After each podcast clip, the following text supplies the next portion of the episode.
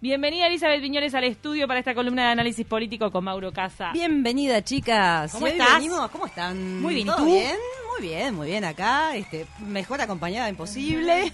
¿Con qué te venís hoy? bueno, hoy Cargado. Mauro Casas es el que se viene cargadito, ¿eh? Les Parece aclaro, sí. ¿eh? Vamos a estar hablando, bueno, porque este domingo falleció el expresidente argentino Carlos Saúl Menem a los 90 años de edad, entonces eh, vamos a estar hablando de lo que tiene que ver con el legado que dejó Carlos Saúl Menem para la Argentina y también para la región. Este, y también vamos a hablar de lo que se llama o se podría denominar la transformación del peronismo.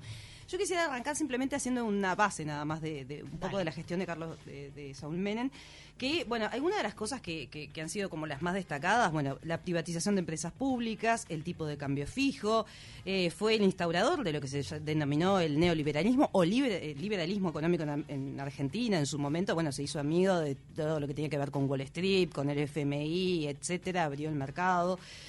Impulsó la reforma constitucional, este, que introdujo la reelección presidencial inmediata. Este, bueno, tuvo varias eh, controversias también en cuanto a lo que tiene que ver con este, justamente la privatización de empresas públicas y el tipo de cambio fijo, que ahora Maura nos va a estar declarando todo esto de manera espectacular. Y a eso tenemos que sumarle dos facetas más de, de Carlos Menem. ¿eh? Eh, por una, era muy farandulero, ojo, no nos Sí, olvidemos, sí. hubo varios escándalos este, en lo que tenía que ver con su vida personal. Amorosos. Exactamente. Y el otro tema es que, bueno, está muy ligado a la corrupción. Pero para todo esto, acá vamos con quién? Con el genio de Mauro Casas. Muy buenos días, Mauro, ¿cómo estás? Ando muy bien, ¿y ustedes? ¿Qué Muy tal, bien. Mauro? Bueno, eh, bien, me- bien. me Pasado por agua. Ah, Pasó por ¿viste? agua. Estamos todos igual. Sí, El pato, sí. vos sos el Sí. pato. Porque la semana pasada, A mí me gusta. la semana, la semana pasada teníamos la consigna de qué animal ser y él eligió ser un pato. Me dejaste marcada con eso. porque Mira, cada vez que veo un pato me acuerdo de vos. Te, te dejé pensando. Yo te- No, no, a mí me pasa peor, Mauro. Te imagino con muchos hijos ahora. No me preguntes por qué. Vamos. Ay, Este, Mauro, te por- reclamaron, mira. Por, por ahora, este, reconocido ninguno. Ah, bueno. Esperemos que así Sí. sea. Mauro, la verdad que me imagino que estuviste consumiendo un montón de las noticias después de la muerte de, de Menem, porque hubo varios análisis, ¿no? Sobre todas las facetas que tuvo esta persona político. Y bueno, e- evidentemente, ¿no? Un, un tipo que, que estuvo en política toda su vida, que, que muere a los 90 años, digamos, este, también lo que lo que conocimos más de Menem fueron su, obviamente sus dos presidencias a partir del año 89 y hasta hasta el año este, 99 en Argentina, pero bueno, la, la trayectoria política de Menem es, mucho anterior también, es eh, él fue, bueno, estuvo preso en dictadura, era, era, fue gobernador de la provincia de La Rioja y, y fue un militante peronista muy muy importante durante los años 70 y 80. Este, llega a la presidencia de una manera bastante también como de, de una carambola, ¿no? Porque Menem le gana una interna eh, a- dentro del Partido Justicialista, dentro del peronismo, allá eh, por el año 89, a, a Cafiero, que era el líder como indiscutido del peronismo, que era el líder de la provincia de Buenos Aires, gana de una manera bastante inesperada, este, era, era un, un político que, que no era como el peronista convencional, sino que eh, apelaba como a otras cosas, no tenía una, una cosa más de caudillo, caudillo de- de- del interior y, y bueno, este, esa, esa posibilidad que le dio de, también de, de llegar al gobierno de manera anticipada, porque recordemos que eh, el final del gobierno de Alfonsín, que fue el primer presidente de la, de la democracia recuperada en Argentina, fue un final bastante turbulento con bueno con la hiperinflación, con, con el desacato de los militares, era, era un momento bastante delicado cuando Menem llega a la política. Y creo que eh, en estos días lo que se ha visto ha sido un poco si bien, a ver, son escasas la- las reivindicaciones de la figura de Menem, ¿no? Es como que la, la, la Argentina tiene, tiene como una, no sé, como una reacción un poco un poco bipolar hacia Menem, porque por un lado este, na- nadie lo defiende, este, pero por otro lado tampoco nadie lo, en, en vida nadie lo, lo condenó, ¿no? Si, si hablamos del sistema político argentino, tanto eh, en, en las últimas décadas lo que ha sido el, el kirchnerismo, bueno, un poco la, la izquierda peronista y lo que ha sido el macrismo, la, la derecha liberal, es como que eh, ambos polos de la política se intentan separar de Menem, o sea, ninguno quiere quedar atado a esa figura, el, el kirchnerismo por una cuestión ideológica, porque Menem representa el las las privatizaciones, etcétera, y el macrismo porque Menem representa toda la corrupción, representa todo el legado este, de, de, bueno, de- digamos, de ataque a la justicia, de, de- poca transparencia, etcétera, es como que ninguno de los sectores quiere quedar identificado con Menem, pero a la vez hay una cuestión ahí como bipolar donde tampoco ninguno de los sectores políticos eh, Se la juega. promovió, no, ni tampoco promovieron en vida, digamos, por ejemplo, el desafuero de Menem, ¿no? Menem Nunca. fue senador desde el 2005 hasta el día de su muerte, digamos, Exacto. ¿no? Pero también Y ahí él Y fue por muy- eso no pudo ser imputado por ninguno de los eh, delitos de los No, no. cuales estaba justamente. Sí, claro, delitos terribles, ¿no? Porque uno dice, bueno, la corrupción, por supuesto que fue, fue rampante en la Argentina durante los 90, eh, pero, pero más allá de la corrupción, uno puede decir, bueno, pensar en, en el robo de, de- de- de dinero del erario público, eh, hubo casos de- mucho más allá de la corrupción, hubo delitos este terribles durante el gobierno de Menem, ¿no? Todo lo que fueron, este, lo que, lo que fueron los atentados contra la, la embajada de Israel, el atentado de la AMIA. ¿no? Como recordado, este, la propia muerte del, del hijo de Menem, que, que en su momento, de, de- de Carlos Menem Jr., que, que en su momento fue una muerte súper, este, también como, como polémica y donde y, y donde se, se, se- se veían como visos mafiosos este, terribles. Lo que fue el, el, digamos el atentado en, en la planta de Río Tercero, en la, en la fábrica de armas, que, que fue, o sea que se que estaba era evidente que era como un auto boicot que se hizo ahí para poder tapar lo que estaba haciendo que la, estaba- la- la- claro la exportación, La exportación ilegal de armas ilegal, que, que estaba haciendo- este, a, a distintos países del mundo. O sea, eh, digamos que el gobierno de Menem, más allá de la corrupción, dicho en términos livianos, hubo, hubo delitos este, gravísimos y hubo una digamos, un, enorme deterioro de, todo el entramado institucional, lo que fue en esos años el cambio en la Suprema Corte de Justicia, que, bueno, que llevó muchos años en Argentina luego poder cambiar esa corte de- de jueces este, eh, que hacían la vista gorda frente, frente a la impunidad del gobierno de ¿no? Ahora, Pero bueno, Mauro, este, todos este, estos de delitos, esto, Mauro, Sí. todos estos delitos fueron amparados por todo el sistema político argentino. Porque en definitiva, al no dar, eh, al no aceptar el desafuero para que él pudiera ir a la justicia, o sea, Pero él lo consiguió Sí. mediante alianzas, ¿no? Él fue siempre muy hábil. Eh, hacía como alianzas sí. con quienes le convenían y al final se terminaba zafando. Era un gran dialogador. Sí, Me- Me- Menem muere sin condena firme, ¿no? En, casi que en ninguno de, estos casos. Este, a ver, algo interesante fue que desde el 2005 para acá, cuando Menem entra al Senado, eh, no se lo pudo catalogar nunca como oficialismo ni como oposición, ¿no? Menem estaba como en la suya y, y- y era un voto en el Senado que, que no se sabía para dónde para dónde podía arrancar. Eh, Obviamente, al principio él estaba muy muy enfrentado con los Kirchner, ¿no? Este, él había perdido la elección del 2003 frente, frente a Néstor Kirchner, la elección en la que no se presenta a la segunda vuelta. Este, pero bueno, eh, al principio obviamente se lo veía como un opositor, este, vo- votó en contra de la famosa aquella votación por, la, por las retenciones, no por la suba de las retenciones a la soja eh, en el 2008 cuando desempata el vicepresidente Cobos que vota en contra de- del gobierno de, de Cristina, este Menem ahí votó en contra también de la, de- del aumento de las retenciones a la soja, pero luego eso eso fue, fue variando, ¿no? Ya en los últimos años Menem estaba mucho más integrado nuevamente al peronismo, integrado a la bancada peronista, este, la bancada que ahora lideraba Cristina como presidenta de- del Senado, este, y bueno, y, mucho más alineado con, por ejemplo, con- en el gobierno de Alberto Fernández de- del Frente de Todos, ¿no? En su momento, este, en el 2011, incluso en la de Menem declara que, que, bueno, que él había votado por, por la reelección de Cristina allá, allá en La Rioja, entonces era un personaje en ese sentido que lograba mantener como un equilibrio, un gran equilibrista entre, las fuerzas políticas de la última década en Argentina.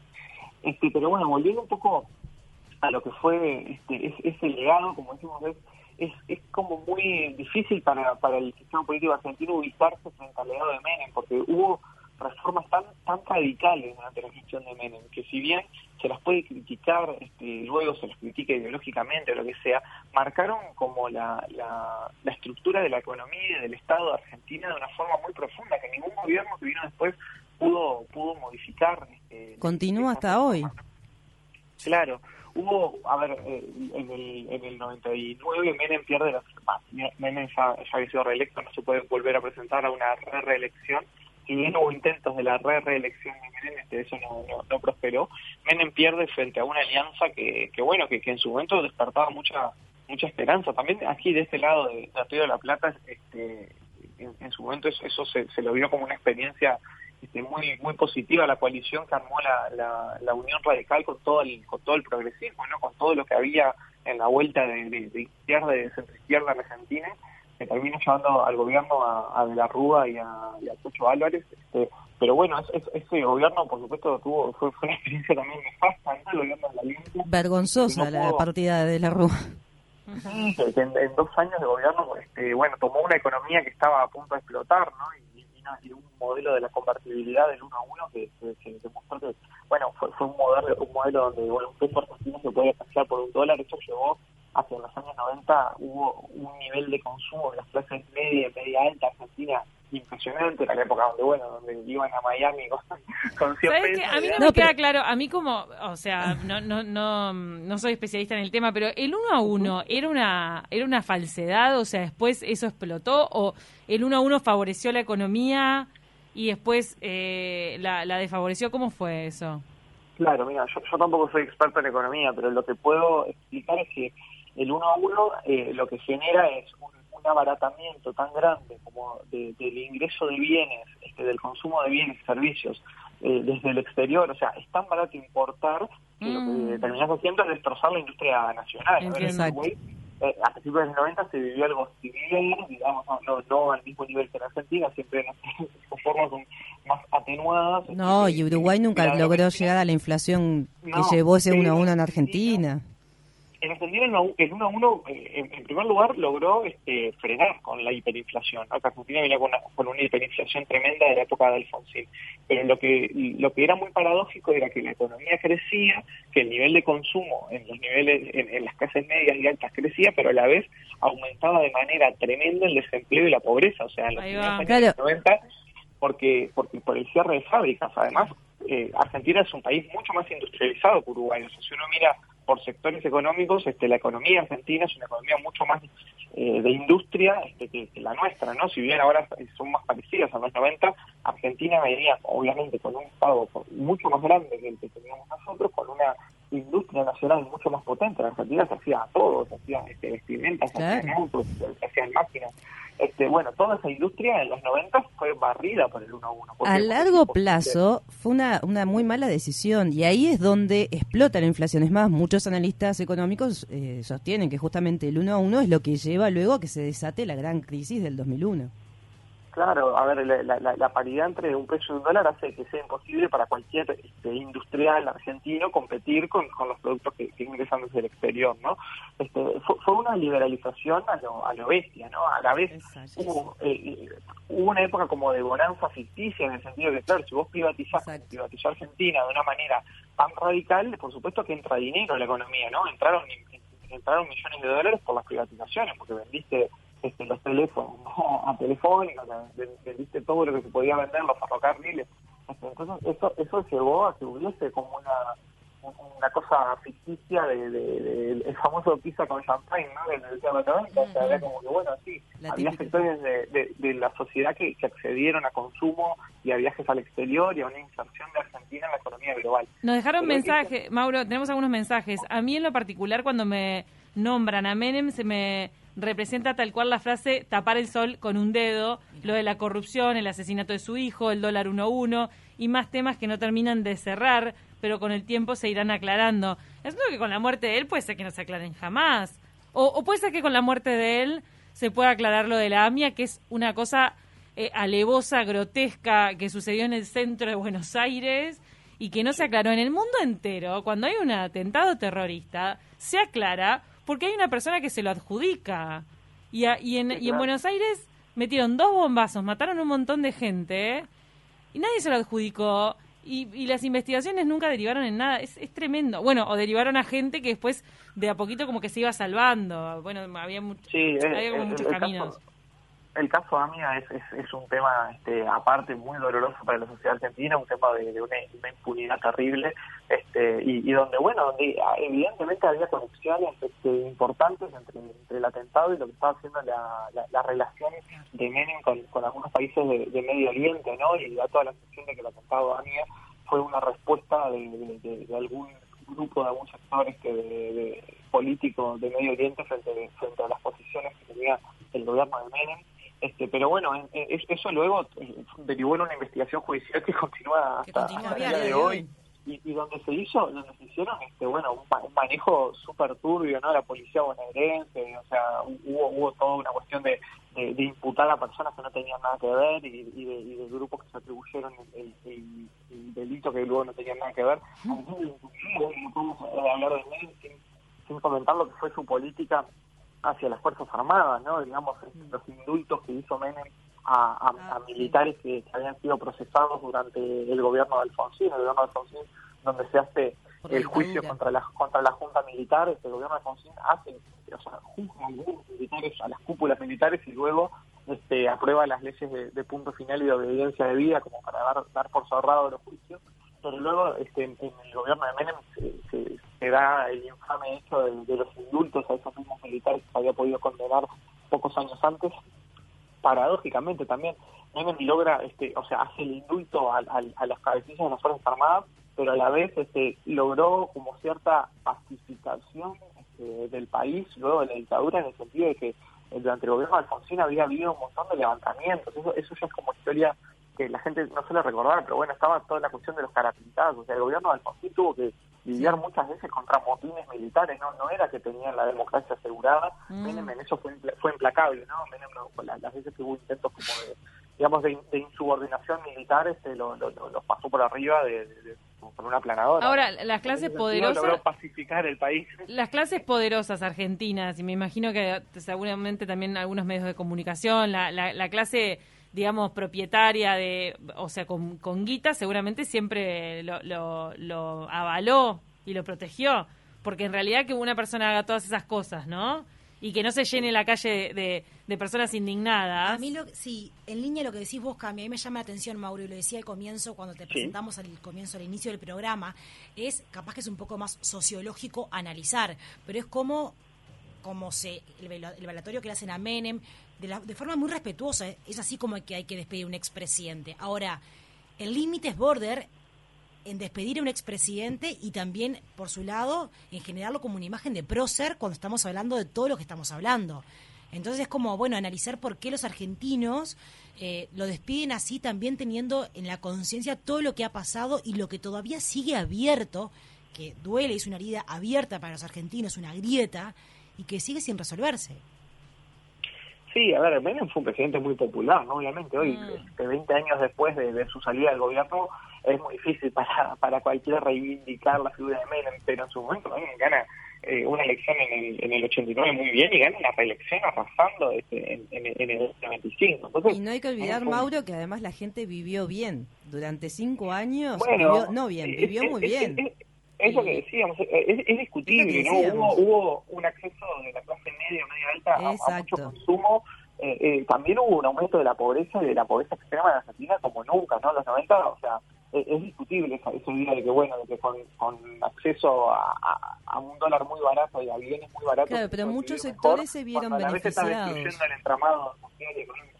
Sí, sí, hubo gente que, que logró acceder a mayor consumo durante un periodo acotado de tiempo. Claro. Este, pero pero bien sí, a, ver, Menem eh, recibió el espaldarazo sin duda de toda la clase alta argentina, sin duda de todos los sectores poderosos, este, sin duda de los medios de comunicación en su momento, ¿no? Y de los medios de comunicación más importantes de la Argentina que, que eran furibundamente menemistas y, y Menem hacía un manejo también muy este muy, habilidoso de su participación en los medios de comunicación. Hay que recordar lo que era Menem en, en- en el, en el sillón de Susana Jiménez, o Menem en el programa de Tinelli con tantos chistes, o Menem Sí, era muy farandulero. Ah, es- eso también a veces llena el ojo, ¿no? De la gente en Argentina pasa eso. un, un manejo mediático impresionante y también un- un- una también los medios los propios medios de comunicación que bueno que a veces es muy difícil que hagan autocrítica no por no decir nunca.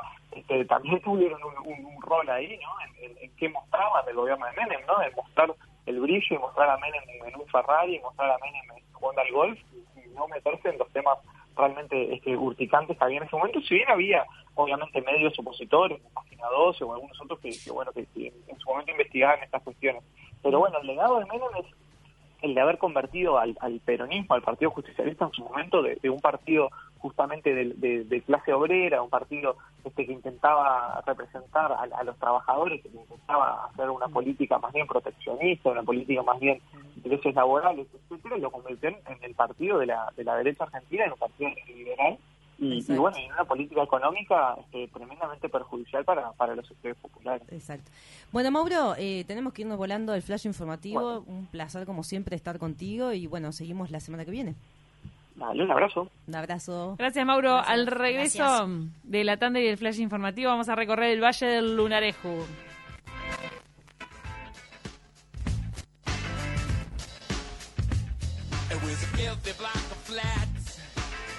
Was on the floor. A snake was in my nose. Hinges off the door.